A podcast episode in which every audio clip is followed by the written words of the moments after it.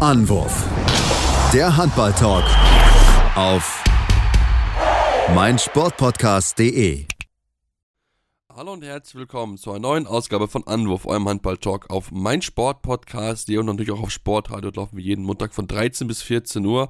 Ja, und heute in unserem EM-Update wollen wir uns natürlich mit der deutschen Mannschaft beschäftigen, die gegen Frankreich gespielt hat. Gucken wir mal drauf, wie sie gespielt haben, ob sie gut gespielt haben, ob sie nicht so gut gespielt haben. Und natürlich wollen wir auch den Blick werfen auf die anderen Partien, denn ja, wir sind am äh, Mittwochmorgen hier und heute sind die finalen Entscheidungen stehen an. Da wollen wir natürlich den Blick drauf werfen. Mein Name ist Sebastian Minhoff. Was mache ich natürlich? Wie gewohnt, nicht allein, heute wieder Tim Dett an meiner Seite. Hallo Tim. Hallo Sebastian. Ja, äh, Tim, lass uns drüber sprechen, über das Auftreten der deutschen Mannschaft. Ähm, verlieren am Ende 29 zu 21 gegen Frankreich in einer Partie, wo ich sage, 40 Minuten lang hat das gut funktioniert, aber jeweils die 10 Minuten vor, der, vor dem Ende der jeweiligen Hälfte, die ging ordentlich in die Hose. Ja, ich glaube, das kann man durchaus so, so festhalten. Ich finde es tatsächlich vom Ergebnis her auch tatsächlich so okay. Ähm, anders als einige Spielerinnen sich da geäußert haben nach dem Spiel. Ähm, ich finde es auf jeden Fall auch sehr gut, dass Markus Gaugisch das ähnlich sieht, ähm, weil Frankreich einfach die deutlich, deutlich bessere Mannschaft war und man muss auch ganz ehrlich sagen, hätte Frankreich nicht in der Anfangsphase zum Beispiel dreimal Aluminium getroffen in den ersten elf Minuten, wären sie auch da schon mit vier weg gewesen. Und dann sieht das nochmal ganz anders aus. Und dann sieht es auch schon früh deutlicher aus. Ähm, also man hat auch in der ersten Halbzeit oder über die ersten 40 Minuten davon profitiert, dass die Französinnen mit ihren Chancen relativ ja, äh, schwach umgegangen sind. Ähm, dementsprechend konnte man sich dadurch irgendwie noch so ein bisschen im Spiel halten. Ähm, hatte dann in der ersten Halbzeit auch noch gute äh, Unterstützung von Kati Filter. Ähm, ja, die dann am Ende auch machtloser wurde, nachdem äh, ja gefühlt auch immer mehr 1-0 Konter auf sie zurasten und dementsprechend, ja, das ist dann alles in allem durchaus eine, auch in der Höhe, finde ich, verdiente Niederlage, die einfach zeigt, was und vor allem wie viel noch fehlt zu den absoluten Top-Teams und dementsprechend auch zum Halbfinale. Ja, definitiv. Ich meine, man hat ja eigentlich nach, in, in den Testspielen gezeigt gehabt, das war glaube ich im September, meine ich, oder Oktober, ich weiß nicht mehr ganz genau, dass man durchaus noch mit Frankreich mithalten konnte. Hat ja zwei Spiele, tolle Spiele gemacht gegen die Französinnen, aber wirklich in, dem, in der Partie lief nicht zusammen. Ich meine, man hat wieder unglaublich viele offensive Fehler gemacht waren auch die Wurfquoten wieder überhaupt nicht gut. Ich meine, 53 Prozent, das ist wirklich nicht sonderlich gut. Und natürlich, wir müssen wieder über die Außen reden, die halt ihre Chancen nicht nutzen. Insgesamt gab es von außen 14 Würfe. Gut, teilweise natürlich auch Würfe von Halbspielerinnen, die da nicht so richtig Außenwürfe sind, aber es sind halt in der Statistik 14 und es sind halt viel getroffen worden. Und das sage ich halt, Tim, das ist halt natürlich, äh, ja, viel zu wenig, um wirklich da ja, da, da, da, mithalten zu können gegen Frankreich. Denn auch gerade an äh, Johanna Stockschlee dann nur wieder eins von vier. Jenny Behren hat keiner ihrer zwei Würfe getroffen. Also da muss dringend was passieren. Ja, da fehlt, wie gesagt, vor allem in diesen wichtigen Spielen bei einigen Spielerinnen die Konstanz und dass sie ihre Leistung eben abrufen. Ähm, auch in dem Spiel Emily Bölk 3 von 8. Äh, leider nicht, nicht ganz War so. eigentlich auch kaum, ich glaube, die hatte im ersten, der ersten Halbzeit einen einzigen Wurf, glaube ich. Ja, das kann, kann durchaus sein. Ähm, ja, und wie gesagt, abgesehen von, von Greise jetzt mit 7 von 9, wobei man da auch sagen muss, 5 von 5, 7 Meter immerhin. Also die 7 Meter Quote war, war gut. ähm, das, das kann man positiv mitnehmen, aber ja, abgesehen davon ist halt auch keiner so richtig ja, in die Bresche gesprungen und konnte das Ganze auffangen. Ähm, ja, und deswegen ist es dann einfach schwierig, wenn du dann so viele Chancen vergibst. Und ähm, ja, Frankreich dann, wie gesagt, auch mit diesen äh, Ballverlusten einlädst. Ähm, auch wenn es im Vergleich zu den anderen Spielen jetzt nicht viel mehr waren, ähm, ist es eben das Thema, dass Frankreich so viel aus ihren Chancen durch deutsche Ballverluste gemacht haben. Ich glaube irgendwie 5 von 5 ähm, ja. Erste Welle Gegenstöße nach, ähm, nach Ballverlusten. Und das ist dann halt einfach auch die Qualität dieser französischen Mannschaft. Und ähm, ja, da, da, wie gesagt, das ist eben dieser Unterschied auch dann zu anderen Teams in dem Turnier, auf die man bisher getroffen ist. äh, dass Frankreich eben diese Fehler eiskalt ausnutzt. Dazu, wie gesagt, auch die bessere Torhüterin hatte mit äh, Cleopatra Dallot. Neun Paraden, 33 Prozent. Ähm, also ja, wieder, wieder sehr, sehr stark. Wobei man da sagen muss, man hat sie deutlich unter ihrem äh, Schnitt gehalten. Kann man auch positiv sehen, wie auch immer. Aber ja, also wie gesagt, es ist eben Frankreich und auch da Frankreich in diesem Turnier hat irgendwie 19 Gegentore bekommen bisher ähm, im Schnitt und ähm, man wirft halt 21, was wie gesagt dann per se nicht so schlecht ist, aber es, es reicht halt nicht, wenn Frankreich dann die Offensive und dann vor allem in der Offensive so eingeladen wird. Und äh, ja, deswegen, da sind dann, da sind so die Haupt, Hauptfaktoren, warum es einfach äh, ja, am Ende dann auch deutlich wurde. Wie gesagt, vor allem in der Schlussphase also bis zur 55. sind es vier Tore äh, Rückstand. Und danach ja, kamen dann eben noch ein paar Ballverluste, äh, die dann eben in so einer Phase auch durchaus passieren können. Aber ja, wie gesagt, gegen Frankreich darfst du dir die dann nicht, äh, nicht erlauben. Nee, definitiv nicht. Und ich meine, mit Sicherheitsrückzug ist ein Thema. Die deutsche Mannschaft, du hast es angesprochen, ist ungefähr gleich von den technischen Fehlern oder von den Fehlwürfen, aber die deutsche Mannschaft hat nur einen Tempo-Gegenstoß, den sie dann zwar genutzt haben, aber ne, das ist es halt auch. Du, du, da siehst du halt auch einfach diesen Unterschied, dass sie dann einfach so schnell zurück sind und dann halt genau diese Möglichkeit unterbinden für die deutschen Mannschaften ich fand es so interessant zu sehen, dass, glaube ich, Markus Gaugisch, ich meine, zum Ende hin irgendwie auch von der dritten Welle gesprochen hatte, was ich auch so selten bisher gehört habe. Das ist doch schon auf jeden Fall überraschend. Ähm, Tim, lass uns auf jeden Fall noch über ein weiteres Thema reden, ähm, zwar die Torhüterinnen. Ähm, schlechtestes Spiel mit 17% Quote. Ähm, ich habe gerade mal geschaut. Isabel Roch, ähm, die ja die zweite deutsche Torhüterin ist, hat bisher in den Spielen, in den fünf Spielen zwei Paraden bei 30 Würfen, die sie aufs Tor bekommen hat. Eine Quote von 6,67 Prozent. Ähm, Katharina Filter immerhin von den Paraden zwar Platz 3 in, in, bei den äh, Torhüterinnen, aber mit natürlich Quote unter knapp 130 Prozent. Das ist, das ist in Ordnung, das ist jetzt nichts Überragendes. Ähm, hat Deutschland ein Torhüterproblem. So kann man ja eigentlich nach diesem schlechtesten Spiel schon, schon ein bisschen argumentieren, dass Katharina Filter und dann Dina Eckerle und dann gibt es dann so scheinbar so ein bisschen so einen Abfall, äh, Abfall denn Isabel Roch hat es ja bisher in diesem Turnier überhaupt nicht zeigen können.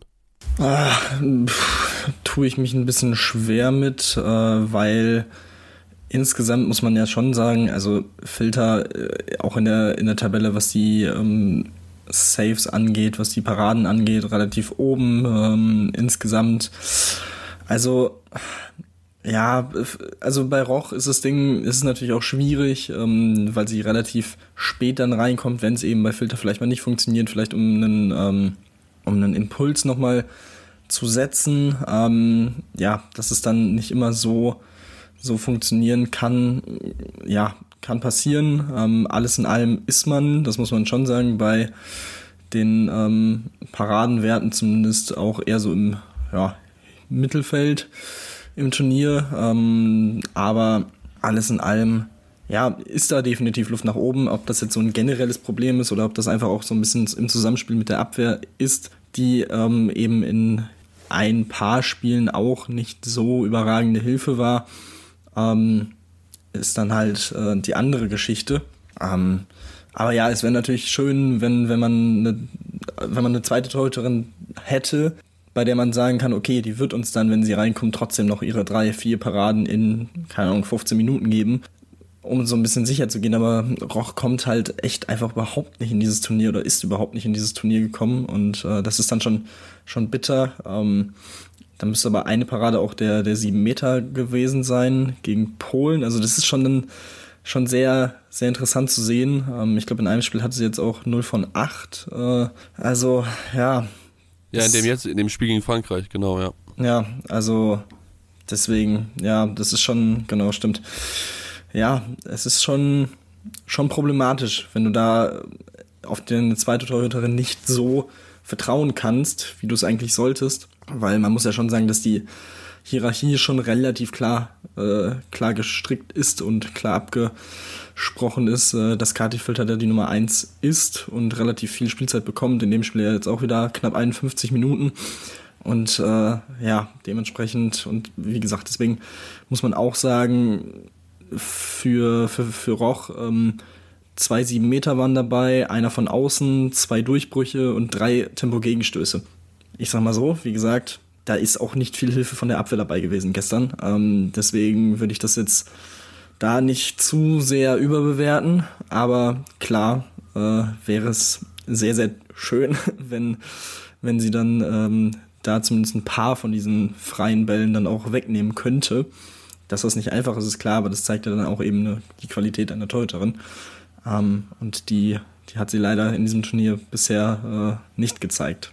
Ja, das, das ist es nämlich. Also, wie gesagt, ich möchte sie, ich möchte jetzt auch nicht ein generelles Thema aufmachen, aber es ist halt schon auffällig, dass auch Isabel Roch, die ja auch europäisch spielt, bisher überhaupt nicht in ihre, ihre, ihre Partie reinkommt. Also es ist ja schon, schon auch wirklich so ein bisschen, ein bisschen bezeichnend, dass sie da überhaupt kein Rhythmus kommt. Klar, natürlich ist es auch nicht einfach, wenn du dann von den acht Würfen jetzt gegen Frankreich dann natürlich auch fünf, äh, drei durch einen Fast Break, also durch einen Tempo-Gegenstoß und zwei dann mit, äh, wo die Spielerin durchbricht, zu macht, aber gerade halt auch, weil sie natürlich auch international spielt, dann kann ich mir auch, wünsche ich mir dann auch schon, dass sie dann auch dann mal zugreift, dass sie dann auch mal ein Zeichen setzt, den sie einfach in diesem Turnier überhaupt nicht hinbekommen hat. Und äh, ich denke, dass da muss sich natürlich auch an ihre eigene Nase fassen, natürlich klar, auf jeden Fall. Ähm, ich meine, sie ist eine auch der erfahreneren Spielerin mit ihren 32 Jahren ähm, und da, da erwarte ich einfach, einfach mehr. Das bin ich, bin ich ganz, ganz ehrlich, ähm, denn sie hat da so, so viel schon gesehen. Deswegen, ähm, ja, ein bisschen enttäuschend insgesamt die Torhüter-Leistung und ähm, ja, das ist, äh, so sieht's jetzt aus. Die deutsche Mannschaft hat jetzt die Chance aus Halbfinale durch die Niederlage verloren. Ähm, da wollen wir gleich noch drauf zu sprechen, wie es in der Gruppe nämlich aussieht, denn es gibt nämlich noch weiterhin die Möglichkeit auf dieses Spiel um Platz 5, aber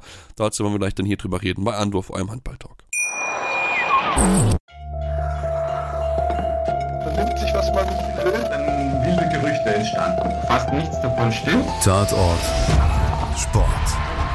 Wenn Sporthelden zu Tätern oder Opfern werden, ermittelt Malte Asmus auf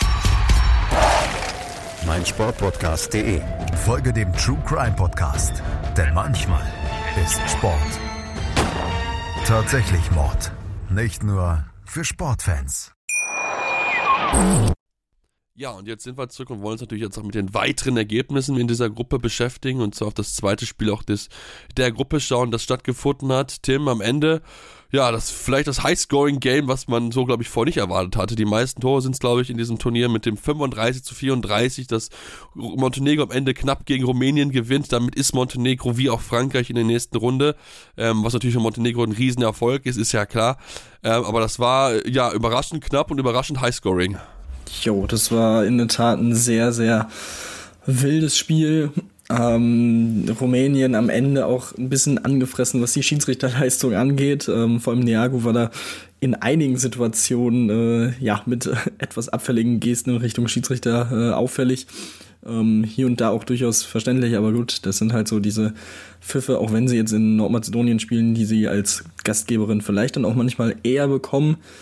Ähm, ja, aber wirklich also das war, das war wirklich ein, ein, verrücktes Spiel, hat sehr viel Spaß gemacht zu schauen. Ähm, für beide, wie gesagt, das, das höchst, äh, höchste Scoring-Game in der äh, Geschichte der Euro ähm, mit 69 Toren. Ähm, also das ist schon, schon sehr, sehr stark. Ähm, Jovanka Radicevic mit über 200 Toren jetzt bei Europameisterschaften. Also auch, ja, hat sie da einen nächsten Meilenstein erreicht und alles in allem, wie gesagt, Montenegro so einen Ticken, einfach so einen ganz, ganz kleinen Ticken besser äh, als, als Rumänien. Ganz, ganz wichtig natürlich für sie, um ähm, sich zu qualifizieren fürs, fürs Halbfinale, haben damit ja auch ähm, ja, weitere Teams, die hinter ihnen stehen, einfach komplett äh, schon mal aus dem Turnier geworfen mit Niederlande, Spanien und eben auch Rumänien vor dem äh, Frankreich-Deutschland-Spiel, was dann auch in der Tabelle eine sehr lustige Situation war, weil Frankreich als Gruppenerster noch nicht sicher durch war, ähm, aber Montenegro als Zweiter schon. Das äh, ist auch immer wieder ähm, fantastisch, wenn solche statistischen Sachen entstehen. Und ja, für Neago noch ein äh, weiterer Meilenstein ist jetzt die Spielerin mit den meisten Toren, egal ob Männer oder Frauen, bei Europameisterschaften hat da Gudjon Valosigos uns Rekord von 288 Toren gebrochen, steht jetzt bei 296 und ja, wie gesagt, ich, ich würde mir natürlich wünschen, dass sie gegen Deutschland eher wenig trifft, aber ich sag mal so, die vier Tore für die 300, die sie noch braucht, das, da kann man schon fast von ausgehen, dass das zustande kommt. Ähm, ja, dementsprechend also wirklich sehr, sehr äh, krasse Zahlen und ja, also das war, das war schon sehr, sehr interessanter Spiel. Das war es definitiv. Also das war schon wirklich äh, sehr, sehr heiß und ich glaube auch, dass Niago das hinbekommt. Wir haben es ja auch in der, in der Vorbereitung, also im Testspiel vor der M gesehen, dass sie auch gegen Deutschland da sie wirklich für einige Probleme gestellt haben. Denke ich schon, dass sie die vier Tore schaffen wird. Und ähm, ja, Tim, wäre natürlich jetzt das Halbfinale in der Gruppe jetzt durch ist, ist natürlich noch der Kampf um diesen dritten Platz und der dann ich für das Spiel um Platz 5 sehr, sehr spannend. Denn Deutschland kann natürlich mit dem Spiel um 15.30 Uhr, können sie mit einem Sieg ähm, ja schon mal vorlegen und dann heißt es hoffen, dass sowohl Frankreich und Montenegro weiterhin Vollgas geben, denn damit keiner der Teams äh, ja in diese, in diese ja, Problem reinkommt, dass sie dann vielleicht gegen Norwegen spielen müssen in der, in der Haupt, im, im Halbfinale, was natürlich keiner will, glaube ich. Also von daher, ähm, ja, man muss gewinnen und Spanien und Niederlande dürfen jeweils nicht gewinnen ähm, beziehungsweise ähm, für den Dreiervergleich dürfen beide unentschieden spielen, aber natürlich sollte Spanien einen Unentschieden holen, dann haben sie zumindest das direkte Duell gegen Deutschland gewonnen, damit wären dann Deutschland dann nur auf Platz 4 dann und äh, ja, also von daher ein bisschen Rechnerei, aber Deutschland kann zumindest vorlegen. Genau, also die einfachste Rechnung ist, man gewinnt. Spanien verliert und die Niederlande äh, spielt höchstens unentschieden, weil dann hätte man eben mit denen den Zweiervergleich und hätte ihn natürlich aufgrund des Sieges im ersten Hauptrundenspiel gewonnen. Das wäre die einfachste Rechnung, aber wie gesagt, man muss, man muss erstmal vorlegen. Ähm, das wird schwer genug. Ähm, wie gesagt, man hatte gestern das späte Spiel, hat heute das frühe Spiel. Das ist nicht viel Regenerationszeit. Ähm, man hat es natürlich auch gesehen, dass äh, Markus Gaugisch die Top, die Führungsspielerin ähm, ein bisschen auch geschont hat. Also ich glaube, Greisels hat unter 40 Minuten gespielt, eine Bölk auch. Ja. Äh, Xenia Smith müsste knapp auch drunter gewesen sein. Ich glaube, 39 Minuten hat sie gespielt. Also das wurde schon gut verteilt, deswegen bin ich da äh, hoffnungsfroh, dass man da ähm, ja die Körner jetzt gut zusammenbehalten konnte oder noch ein paar Reserven im Tank hat ähm, ähm, und Rumänien natürlich dieses sehr sehr knappe Spiel hatte, wo es auch wirklich über 60 Minuten sehr hart zur Sache ging. Das könnte dann auch dafür sprechen. Dazu sind die Rumänen jetzt nicht unbedingt dafür bekannt, dass sie viel rotieren ähm, und da schon sehr auch auf ihre ähm, ja, keine vier Spielerinnen im Rückraum setzen. Das ist dann, ähm, das könnte dann auch für die deutsche Mannschaft sprechen, wobei man natürlich auch da sagen muss, dass dann ja so ein bisschen die, die zweite Reihe äh, in den Phasen, wo dann die, die Top-Formation Pausen braucht, auch wirklich die Leistung bringen muss. Ähm, und zwar konstant. Der Silje Brons-Petersen hat es gestern echt solide gemacht mit drei von drei. Ähm, gilt dann auf jeden Fall für sie ähm, unter anderem. Ähm, und dementsprechend, ja, wie gesagt, es ist tatsächlich noch drin. Äh, Markus Gaugisch hat gestern nach dem Spiel auch gesagt, das ist eigentlich Wahnsinn. Auch wenn es sich gerade nicht so anfühlt, dass noch was drin ist, ist es tatsächlich noch was drin für uns. Und ähm, also, wenn man sich dieses ganze Turnier und auch die, den Verlauf anguckt die, die, des deutschen Teams, ist es eigentlich unerklärlich, dass du hier wirklich die Chance hast, am Ende noch ähm, und es ist nicht und es nicht komplett unrealistisches Szenario ist, dass du hier noch ins Finalwochenende kommst und um Platz 5 spielst. Also dann, also warten wir mal ab, aber ich würde schon mal vorgreifen und sagen, das deutsche Team war gefühlt nicht das fünftbeste Team dieses Turniers oder das sechstbeste. Also, aber gut, manchmal muss man dann auch ein bisschen äh, Glück haben, wenn es denn soweit kommt ja, das macht natürlich auch so eine Hauptrunde aus, dass sich dann einfach dann noch Situationen ergeben können, die du vielleicht so nach der Vorrunde einfach nicht erwartet hast. Ähm, ich denke, das glaube ich kann man da, da relativ gut zusammenfassen. Dann lass uns Tim natürlich auch auf die Hauptgrundengruppe 1 gucken. Denn dort ist es natürlich noch um einiges spannender. Klar, Norwegen ist zwar schon durch als Gruppenerste und wird wahrscheinlich auch als Gruppenerste das Ganze abschließen. Aber dahinter ist der Kampf um diesen, äh, diesen zweiten Platz noch ganz schön, ganz schön weit offen. Aktuell in der Pole Position ist Dänemark, aber Dänemark hat das Problem, dass sie halt dieses Spiel gegen Norwegen haben. Immerhin für sie gut. Sie sind als Letzte dran. Das heißt, sie können so ein bisschen auch äh, wissen ungefähr, okay, was, was äh, kommt jetzt auf uns zu, was haben die äh, Mannschaften vor uns gemacht, denn sowohl Schweden als auch Slowenien haben ihre Duelle gewinnen können und äh, beziehungsweise Slowenien hat nicht gewinnen können, aber zumindest sind sie weiterhin äh, dran äh, und können mit Erfolgen dann ähm, den Druck auf den Dänemark maximal erhöhen. Ja, absolut. Äh, Slowenien ja das Spiel gegen Norwegen sehr, sehr knapp verloren, 26-23. Ja. Das war auch wirklich ein sehr, sehr gutes Spiel von ihm. Sie sind sogar besser in die Partie gekommen, haben nach zehn Minuten geführt haben dann aber einfach ein paar Fehler zu viel gemacht, die solche absoluten Top-Teams, siehe Frankreich, siehe Norwegen, komplett ausnutzen und das war dann ähm, ja aus ihrer Sicht leider der Fall. Ähm, nichtsdestotrotz, wie gesagt, sehr, sehr stark. Henny Reistadt, wow. Also wirklich, was die wieder für ein Turnier spielt, das ist einfach einfach beeindruckend. Ähm, sehr, sehr stark. Also Norwegen, auch wenn sie hier dieses Spiel vermeintlich nur knapp gewinnen, trotzdem irgendwie, ja, also diese Fülle an Top-Spielerinnen ist schon echt beeindruckend. Und äh, ja, für Schweden sehr, sehr wichtig, äh, dieses Spiel gegen Ungarn gewonnen zu haben. Und jetzt könnte eben das, was wir ja auch schon äh, in der letzten Folge, glaube ich, äh, thematisiert haben, eintreffen, dass man eben in einem gewissen äh, Zweier- oder auch Dreier-Vergleich äh, tatsächlich weiterkommt, weil man eben dieses Spiel gegen Slowenien so deutlich gewonnen hat, dass man ähm, ja einfach einen, absolut ja, vorgelegt hat und einen riesen Vorteil hat ähm, gegenüber Dänemark und Slowenien, die ja ihre direkten Duelle in diesem Dreiervergleich jeweils auch nur mit äh, zwei Toren gewonnen haben. Also wie gesagt, es ist echt nicht unrealistisch, dass Schweden hier durchkommt. Ähm, wie gesagt, das erste Spiel Ungarn-Slowenien. Äh, Slowenien natürlich Favorit, können damit den Druck ein wenig erhöhen. Dasselbe gilt dann für Schweden. Wenn sie gewinnen, dann ja, muss Dänemark mindestens einen Punkt holen gegen Norwegen. Und boah, also ich bleibe dabei, das ist, das kann ich mir äh, einfach nicht vorstellen, dass Norwegen hier noch einen Punkt abgibt. Ähm, auch wenn es für sie, beziehungsweise für sie geht es ja auch noch darum, ähm, um den Gruppensieg. Ne? Also Norwegen braucht einen Unentschieden, um Gruppensieger zu werden. Ähm, gegen Dänemark bei einer Niederlage wäre Dänemark aufgrund des direkten Vergleichs eben dann auch noch vorbeigezogen. Also deswegen kann man, glaube ich, schon erwarten, dass Norwegen hier auch komplett durchzieht, auch wenn sie sich schon fürs Halbfinale qualifiziert haben. Und ähm, ja, dementsprechend glaube ich, dass auch sie noch so ein bisschen drauf pokern, dass äh, Montenegro Zweiter wird und man nicht unbedingt direkt im Halbfinale auf Frankreich trifft. Ähm, also ja, das äh, wird, glaube ich, ein sehr, sehr schöner und sehr langer Tag mit schönen Spielen heute Abend. Ähm, oder heute Nachmittag fängt es ja schon an um 15.30 Uhr. Also ja, kann man auf jeden Fall den ganzen Tag vor der, vor der Glotze verbringen und Handball gucken. Das ist doch äh, fantastisch. Ja, viel mehr vom Stream. Also ich glaube, ich weiß nicht, ob Sport Deutschland TV schon diese App gibt, die es für, die es für ein TV, für Smart TV geben sollte. Ich glaube, soweit sind sie noch nicht ganz. Zum Handy gibt es zumindest schon mal soweit.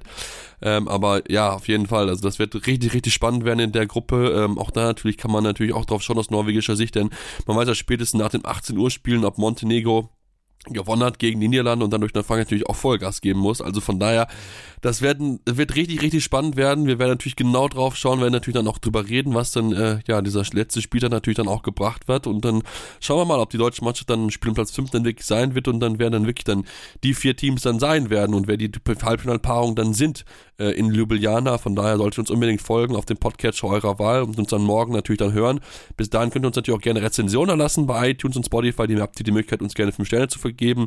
Gerne aber auch konstruktive Kritik. Was können wir besser machen? Woran können wir arbeiten? Ihr dürft uns auch gerne natürlich schreiben auf Social Media, Facebook, Twitter, Instagram mit dem Handel Anwurf findet ihr uns dort jeweils. Ja, und dann schauen wir mal, was der heutige Handballtag für uns bereithält und ähm, hören uns dann morgen wieder hier bei Anwurf, eurem Handballtalk.